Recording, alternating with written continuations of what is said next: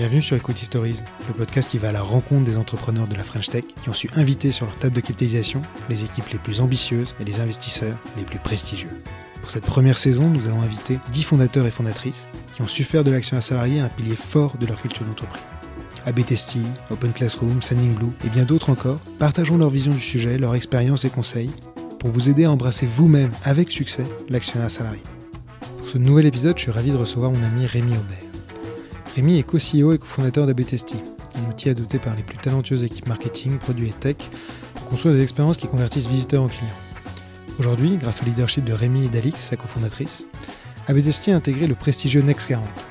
Lors de notre première rencontre en 2017, ils venaient tout juste de clôturer leur série B avec Corelia et Partech. À l'époque, Equify n'était qu'un MVP, mais Partech, à qui j'avais déjà présenté le projet, avait pensé qu'ABTST serait un bon use case. Ils venaient en effet de décider de déployer un important plan de BSPCE et commençaient à rencontrer les limites de la gestion de leur captable avec Excel et Google. Depuis, ils sont devenus des ambassadeurs de la première heure d'Equify, et j'en dois notamment ma rencontre avec eFounders, une autre étape clé d'Equify. Dans cet épisode, Rémi m'a fait plaisir de revenir sur plusieurs étapes de la vie d'ABTST et de toute son equity story, de ses différentes expériences avec les BSPCE qui ont construit le regard qu'il porte aujourd'hui sur le sujet, et d'autres enseignements qu'il a tirés de sa riche vie d'entrepreneur. Un épisode presque d'école pour tout aspirant entrepreneur et assez sportif, à l'image de Rémi, triathlète accompli. Bonne écoute à tous Salut Rémi Salut. Merci beaucoup de m'accueillir dans vos magnifiques nouveaux locaux en plein centre de Paris. Je suis vraiment ravi de faire cette interview aujourd'hui avec toi parce que c'est un petit clin d'œil à l'histoire d'Equify. Tu as été un de ces battements d'ailes qui ont permis la naissance du projet Equify. C'est grâce à toi notamment que j'ai rencontré euh, eFounders, que tu m'as invité à, les, à contacter, et qu'on a pu lancer Equify avec Nico euh, quelques mois plus tard. Donc c'est sympa de se retrouver euh, quelques années après, ensemble, dans, dans vos magnifiques locaux. À l'époque, nous avons accueillis dans vos, vos, autres locaux qui sont pas loin, mais qui étaient du... Oui, bah c'était des petits locaux au rez-de-chaussée. Dorénavant, c'est un hôtel particulier. on, passe, on, on, on, a changé de standing. Ouais, non, c'est vraiment impressionnant. Euh, donc l'idée, c'est de repasser 25 minutes ensemble pour revenir un peu sur ton equity story avec Alix et euh, que tu nous partages un peu ton expérience, ta vision de l'action à salarié, chose que vous avez adoptée chez BTC depuis pas mal d'années. Euh, Alix et toi, c'est une très vieille histoire. Je crois que ça remonte même à l'adolescence. Si yes, tu peux, tu ouais, ouais, exactement.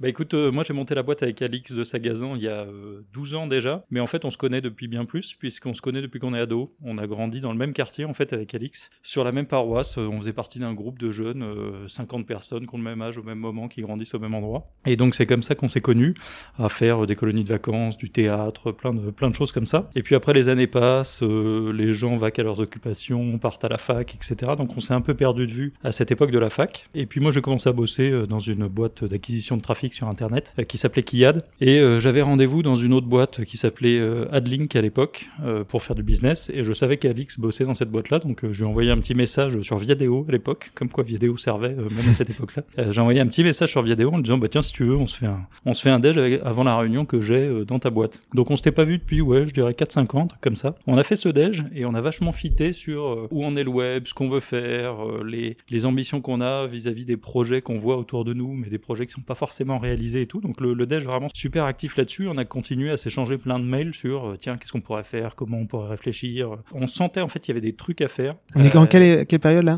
Là on est en 2008-2009. D'accord. On sentait vraiment qu'il y avait des trucs à faire, mais que les opportunités n'étaient pas saisies. Et quelques mois plus tard, euh, la boîte moi, où, dans laquelle je bossais, les types m'ont dit bah Rémi, euh, ton business marche bien au sein de la boîte et tout, euh, embauche quelqu'un pour travailler avec toi. Et là, j'ai dit à Alix, c'est une aubaine énorme, postule. Si t'es prise, au moins on verra comment on bosse ensemble, et puis ensuite on avisera de ce qu'on a envie de faire. Elle a postulé, elle a été prise, et euh, 9-10 mois plus tard, on est parti, en fait, pour monter notre propre agence de Web Analytics. Donc, euh, nous, on faisait de l'acquisition de trafic, et on se disait, c'est très beau d'acquérir du trafic, mais 50% du trafic qui arrive sur les sites internet s'en vont directement, donc ce qu'on appelle le taux de rebond. Ouais. Et on s'est dit, bah, il y a un truc à faire autour de ce taux de rebond, de l'analyse des, des internautes, la navigation, etc. Et donc, on est parti monter notre agence. Bon, après monter une agence, on s'est aperçu assez rapidement que c'est très fatigant faut renouveler les contrats régulièrement. C'est de l'analyse très custom, pas du tout réplicable. Enfin, c'était vraiment euh, compliqué. Donc, en parallèle de cette agence de Web Analytics, bah, on a commencé à développer des outils. Un premier outil qui n'a pas marché, un deuxième outil qui a marché moyennement, un troisième outil qui a fait de l'argent, mais qui était plutôt voué court terme parce que banni par Google assez rapidement. Et ce quatrième outil, ABTST, qui, euh, lui, nous a porté jusqu'ici, jusqu'à maintenant. Canon. Vous étiez votre agence, vous étiez combien à l'époque dans l'agence? On était, l'agence, on est monté jusqu'à 5-6 à peu près. D'accord. Euh, et ensuite. Euh, c'est là où vous avez décidé d'accélérer, de commencer à lever? Alors on a commencé à lever plutôt quand on était une dizaine et quand l'outil s'est vraiment bien vendu. On a eu une chance incroyable, c'est que la première année de commercialisation de l'outil, on l'a vendu à Cdiscount, Bouygues Telecom et TAM. D'accord. Euh, Photobox dans 25 pays, donc c'était vraiment très bonne carte de visite pour la première année. Et là on s'est dit, bah, si on veut vraiment accélérer, ne pas perdre de temps, ne pas se faire doubler sur le marché par les, les concurrents étrangers, etc., il faut qu'on lève. Et c'est là où on a levé à l'époque un million avec Xange. Donc un million à l'époque c'était une série A. Dorénavant, dorénavant c'est un seed. Voire un pré-seed. Mais voilà. Mais donc, euh, donc ça c'était notre première levée de fonds et on était très contents. On a eu une histoire un peu particulière sur cette levée de fonds parce que quand on fait une première levée de fonds on est en stress. On se dit euh, on laisse rentrer le loup dans la bergerie. Euh, bon on a l'impression qu'on va plus être maître à bord. Enfin il y a plein de choses qui se passent quand on sait pas vraiment ce que c'est. Donc il y a aussi beaucoup une histoire de personnes. Et les personnes avec qui on a signé chez Xange ont démissionné un mois après avoir signé avec nous. Ah et donc on s'est retrouvé dans une situation où on s'est dit, d'une part, on est en stress d'accueillir un fonds d'investissement, et en plus, les deux types avec qui on a discuté se barrent. Et ils étaient très sympas, hein, ils sont partis euh, bosser dans d'autres fonds, donc on les croise encore dorénavant, et on a hérité d'une personne qu'on ne connaissait pas et qui on n'avait jamais discuté, Cyril Bertrand, il s'appelle, et qui est toujours board member chez nous, qu'on adore, on est ravis en fait. On a hérité d'une personne finalement beaucoup plus senior, mais à une époque où on était très en stress de se dire, mon Dieu, on accueille un fonds d'investissement, comment ça va se passer? Donc finalement, ça s'est bien tourné, mais euh, au départ, bon, bon, de stress pour cette première levée. Ça n'était pas la dernière, parce non. que depuis, vous en avez fait deux autres. On en a fait trois autres. Trois depuis. Puisqu'on a levé ensuite 5 millions avec Omnes, je dirais en 2015-2016, je me souviens plus des dates exactes, Omnes Capital. Ensuite, on a levé 17 millions avec Partech Ouais. et Corelia. Ça, c'était en 2000. Tout, tout, tout. Bon, je ne plus dire de date parce que je joue complètement toutes les dates, c'est pas grave. Et euh, dernièrement, on a levé en mai dernier euh, avec Crédit Mutuel Innovation, on a levé 40 millions. Ouais. C'était euh, quoi les drivers qui vous ont amené à relever à chaque fois? Alors la première levée, c'était vraiment ne pas se faire doubler sur le marché parce qu'on sentait que ce marché allait vite, il fallait Ouais. pas perdre de temps, il y avait des développements à faire. La deuxième, c'était vraiment l'expansion européenne avec Omnes Capital, donc s'étendre en Allemagne, en Grande-Bretagne, en Espagne, donc euh, pays proches, puisque pareil, part de marché à prendre, concurrents, il y avait euh, un concurrent US, un concurrent anglais, un concurrent indien à l'époque. Ouais. Donc euh, voilà, c'était vraiment euh, prendre sa zone, entre Ouais, guillemets. ouais, ouais. Partech, quelques années plus tard, c'était l'expansion euh, américaine. Et c'est là, il y a deux ans et demi, quasiment trois ans, Alix a déménagé aux US pour justement accélérer le- la croissance aux US. Et donc Partech a vraiment financé cette croissance US. Et Crédit Mutuel Innovation, c'est renforcer la croissance US d'une part, puisque ça marche très bien. Et d'autre part, leur postulat d'investissement, c'est sur un deuxième outil qu'on a sorti dans l'année qui vient de s'écouler. Tout notre métier d'AB testing et de personnalisation, d'optimisation du parcours client, on le fait côté navigateur Ouais. avec AB Testy. Dorénavant, avec un nouvel outil qu'on a sorti qui s'appelle Flagship, on le fait également côté serveur. Donc en fait, on apporte beaucoup plus de capacités, beaucoup plus de possibilités. On implique un peu plus les équipes techniques, mais on permet aussi de faire beaucoup plus de choses. Alors peut-être de façon assez simple, pour ceux qui ne le sauraient pas, c'est quoi concrètement l'A-B testing? Alors, l'A-B testing, c'est le fait de mettre en concurrence plusieurs versions d'un site internet et de voir laquelle est la plus rentable. C'est-à-dire que nous, ce qu'on permet, c'est on permet aux équipes marketing, produits, techniques de créer 1, 2, 3, 4 versions de leur site internet, d'envoyer 30% sur la version 1, 30% sur la version 2, 30% sur la version 3, d'enregistrer les statistiques derrière et être capable de dire laquelle est la plus rentable. Donc ça- on est tous un peu utilisateurs d'A-B testing, sans on le savoir. tous, euh, on est tous utilisateurs d'ABTC, puisqu'en plus on travaille avec tous les grands noms du- de la place, hein, donc euh, Cdiscount, Bouygues Télécom, Etam que je citais tout à l'heure et qui sont toujours euh, clients. Mais on travaille également avec Eurosport, on travaille avec tout le groupe Prisma, enfin on travaille avec énormément de monde. D'accord, donc tout le monde est déjà euh, passé dans vos serveurs. Tout le monde est déjà passé dans le serveur, c'est une certitude. Impressionnant. Et donc dans toute cette histoire, donc tu me dis au début dans l'agence vous étiez 5. Aujourd'hui vous êtes combien? Aujourd'hui on est 210. Vous avez mis en place l'actionnaire salarié. Après la première levée? Alors avant même la première levée, on avait euh, cédé 2% de la boîte à un de nos salariés historiques, Pavel, qui est encore ici euh, chez nous, euh, puisque c'était important pour nous, comme il avait participé dès le début au développement de la boîte, de partager euh, finalement le succès avec lui. Et ensuite, après la première levée de fonds, on a mis en place pour le reste des salariés des BSPCE. Alors des BSPCE qu'on a mis en place de manière plutôt sélective au début, les personnes clés de la boîte. Et puis plus le temps est passé, plus on en discutait avec d'autres entrepreneurs, essentiellement des entrepreneurs du Galion Project, Ouais. une association d'entrepreneurs à laquelle on appartient. Euh, plus on en parlait, plus finalement finalement, on s'apercevait que les grosses boîtes à succès du marché, euh, Criteo, Talent, etc., avaient mis en place un actionnariat salarié généralisé. Et on s'est dit, bon, ok, bah, allons créer une grille de BSPCE par rapport à la seniorité, l'ancienneté, etc., et donnons-en à tout le monde. Ce qu'on a fait pendant quelques années, et on est revenu sur ce principe il y a quelques mois, puisqu'en fait, on arrive dorénavant à une taille, et on arrive à une maturité, on arrive à un niveau d'effectif où ce qu'on peut donner à chaque nouveau salarié représente pas nécessairement un an de salaire. Et comme notre objectif, nous, on s'est fixé que à minima, il faudrait que les gens récupèrent un an de salaire, on se retrouvait un peu dans un chassé croisé pas pratique de on veut pas faire des promesses qui vont pas être des promesses non tenues, donc pour le moment, on préfère mettre en pause le fait de donner des, des actions aux nouveaux arrivants. Et alors là, aujourd'hui, la boîte est détenue à 15% par les salariés. Exactement. Sauf les nouveaux entrants. Tous les salariés avaient des, des BSPCE. Et combien, comment tu ressentais un peu la valorisation de, ce, de ces BSPCE auprès des, des différents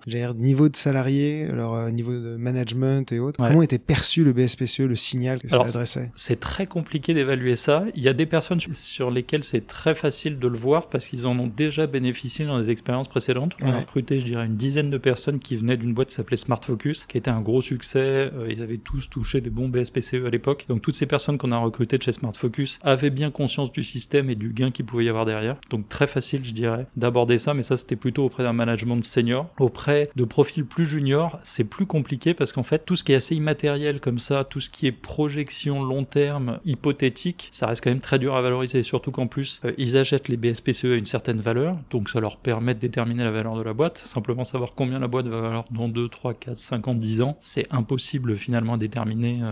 Disons que c'est compliqué de savoir vraiment quel est le niveau de, de, motivation des gens dessus. On arrive à le déterminer uniquement quand ils partent. C'est un peu triste à dire, ouais. puisqu'en fait, quand ils partent, ils vont exercer leur BSPCE s'ils comprennent vraiment l'enjeu, alors que quand ils ne comprennent pas l'enjeu, ils ne vont pas les exercer, puisque comme il y a quand même un chèque à faire, il y a un certain engagement, donc on comprend l'engagement de ces gens-là et on se dit presque avec regret, tiens, ils partent, ils exercent leur BSPCE, donc ils croient dans l'équipe, ils croient dans la team, mais ils ne trouvaient plus ce qu'ils cherchaient chez nous. Donc c'est un peu triste, c'est qu'aussi sur le plan RH, on a dû rater un petit quelque chose, sinon on aurait peut-être réussi à les fidéliser plus longtemps. Et donc on arrive vraiment à avoir cette information de comment c'est perçu qu'au moment où ils partent. Donc j'avoue, c'est un poil tard. Quelle est ta perception aujourd'hui du niveau de maturité des, des fonds sur la question des BSPCE Comment ils le perçoivent? Comment est-ce qu'ils le voient comme un véritable levier d'engagement? Et comment est-ce qu'ils contribuent en un sens à en faire un succès? Ouais, alors je pense qu'il y a quelques années, ils le voyaient moins cet intérêt parce que je pense que le niveau de maturité de la France par rapport à ça était sans doute un peu en retard. Euh, dorénavant, c'est quand même entre guillemets facile de discuter de ça pendant le levée de fonds. Alors on était à 10% du capital euh, il y a quelques années, on est à 15% dorénavant et c'est des discussions qui n'ont pas été compliquées en fait puisqu'ils comprennent l'intérêt de la fidélisation des gens qui travaillent au sein de la boîte puisqu'ils savent très bien que ça n'est pas que les fondateurs qui font la valeur de la boîte, c'est l'ensemble de la chaîne de travail qu'il y a là-dessus. Donc là-dessus, je pense qu'il n'y a pas vraiment de problème de maturité pour négocier et ça rentre dans leur fichier Excel finalement de rentabilité. Et donc si ça rentre dans l'équation, il n'y a pas de souci à ce qu'ils le donnent. Là où on commence à avoir un petit problème, euh, alors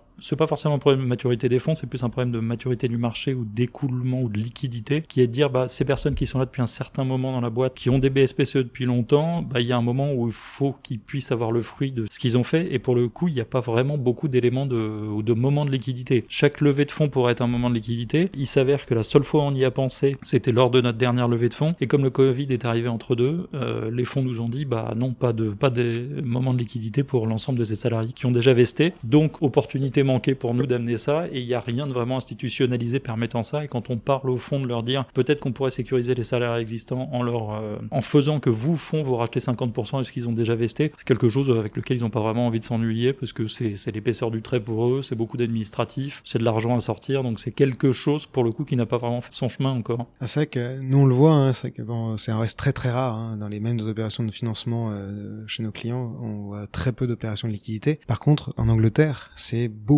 plus institutionnalisé. À chaque tour de financement, il y a toujours une part qui est réservée à rendre liquide une partie des options euh, vestées euh, par les salariés. Et c'est vrai que si on, on, le voit, il y a beaucoup de frustration par rapport à ça. Il y a des initiatives de place de marché qui essaient de se créer autour de ça, de faire une sorte d'appel d'offres. On va voir un peu ce que ça donne, mais pour l'instant, le sentiment c'est que les fonds ne veulent pas totalement jouer leur jeu là-dessus, euh, par rapport notamment aux pratiques anglo-saxonnes qui cherchent plutôt à donner ce signal de matérialisation au fil de la vie des options des BSPCE pour qu'en sens ce soit pas juste une promesse ultime de, de création de valeur qui ne se matérialisera qu'à la fin d'une longue histoire. Parce que maintenant, les equity stories, elles sont maintenant un peu trop longues, euh, en tout cas beaucoup plus longues qu'elles ne l'étaient avant, et euh, ce qui fait qu'il faut, faut s'adapter. Parce que sinon, euh, les salariés n'ont pas forcément toujours la patience de, et n'ont pas, forcément la, la possibilité d'attendre 10-15 ans avant de pouvoir exercer leur BSPCE. Ouais, bah, à l'inverse, je peux comprendre les fonds qui, eux, se retrouvent un peu comme comme au poker à devoir faire un all-in sans avoir encore gagné un tour ou deux. Donc c'est vrai qu'il y a une équation compliquée pour sécuriser tout le monde. Ouais, complètement. Et donc là aujourd'hui, vous êtes revenu à une attribution sélective, c'est-à-dire c'est que des key people, vous avez mis, réussi à objectiver un peu la, la politique d'attribution ou c'est euh, pour l'instant encore euh, en construction? Alors quand c'est sélectif, ça n'a rien d'objectif.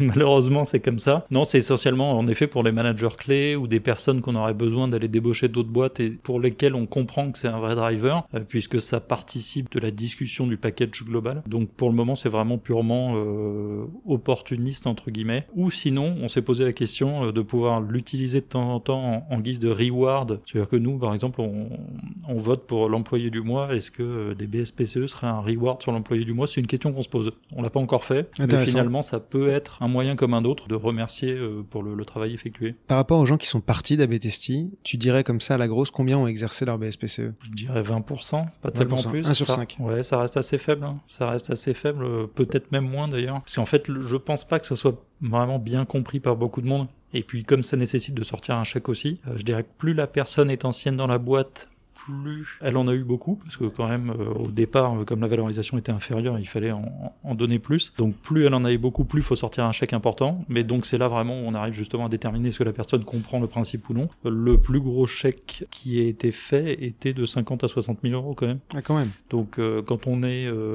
donc plus junior parce que ça faisait 6-7 euh, ans qu'il était là, mais enfin c'est quand même un chèque assez important à sortir après 6-7 ans de boulot quoi. Ouais carrément. Ouais c'est un peu frustrant cette situation on voit qu'il manque une brique dans, cette histoire de, de, BSPCE dans le venture parce que euh, là, pour l'instant la maturité sur les liquidités est pas encore là. Il y a une autre initiative que j'aime beaucoup chez vous avec Alix, euh, c'est que votre culture de partage de valeur va en un sens au-delà de vos simples équipes et collaborateurs. Vous avez euh, souscrit à The Pledge et j'aimerais que tu nous en dises euh, quelques mots. Ouais, tout à fait. En fait, alors on a ce qu'on appelle pledger, c'est un peu un anglicisme, hein, mais donc on s'est engagé, Alix et moi, à reverser une partie de ce qu'on gagnerait à la revente d'Abetesti, une fondation qui s'appelle EPIC, qui a été lancée par Alexandre Mars, qui est très centrée autour de l'éducation, comment porter le monde vers plus d'éducation et donc ça, c'est un message qui nous parlait avec Alix. Et euh, ça nous semblait important en fait de reverser une partie de ce qu'on a pu gagner parce que finalement, mais c'est pareil euh, avec les impôts aussi, hein, ça en un sens, c'est de se dire que si on a réussi euh, et si la boîte a réussi et si on a vendu correctement, si on a réussi, c'est grâce à tout un système qui s'est mis en place, un système lié à l'éducation, un système qui est lié au cadre juridique qu'il peut y avoir de manière globale, etc. Et donc reverser finalement auprès d'une association,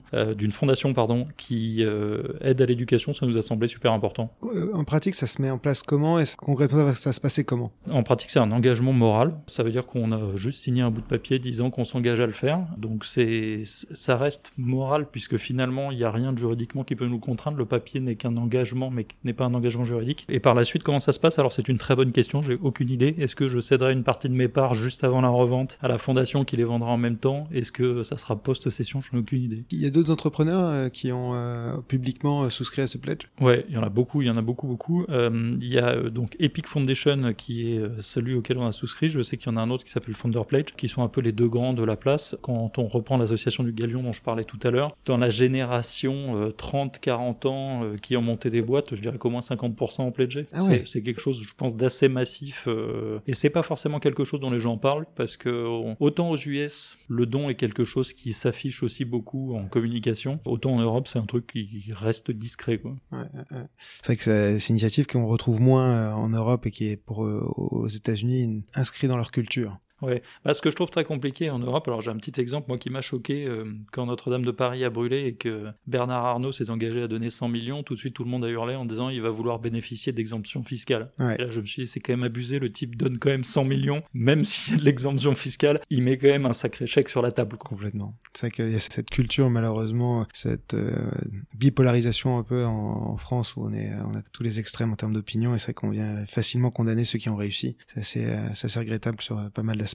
En pratique, donc ça fait pratiquement 10 ans, je reviens sur notre sujet des BSPCE, pratiquement 10 ans que tu, les pratiques. Hein. Euh, si il y avait un entrepreneur qui venait te voir et te disait, ok, je, réfléchis à mettre des BSPCE pour mon équipe, euh, les deux trois trucs que je devrais vraiment savoir, tu dirais quoi? Euh, Je dirais déjà c'est une très bonne idée parce que même si c'est très dur de mesurer l'impact, ça reste, nous, par rapport à notre culture d'entreprise, un truc qu'on voulait faire, enfin notre culture, Alix et moi, donc, euh, et je considère que c'est une bonne idée, puisque c'est une aventure humaine, c'est une aventure financière, et c'est normal que tout le monde, finalement, partage tout. Euh, ça, c'est premier point. Deuxième point, euh, ça serait plus de... Alors nous, on a fait ça un peu à l'arrache au début, ça veut dire que, et je pense qu'on l'a vu ensemble quand il a fallu rapatrier notre historique dans, dans Equify, c'est qu'on l'a fait sur des docs papier qu'on a signé dont on savait plus trop où on les avait mis, on a fait ça dans des DocuSign, mais on a atteint la limite de certains comptes DocuSign, donc dans plusieurs comptes DocuSign. On a euh, tenu à jour un Excel dont on savait pas s'il était complètement à jour. Enfin, on est allé dans tous les sens. Et c'est vrai que d'entrée de jeu, si on avait un peu cadré l'approche,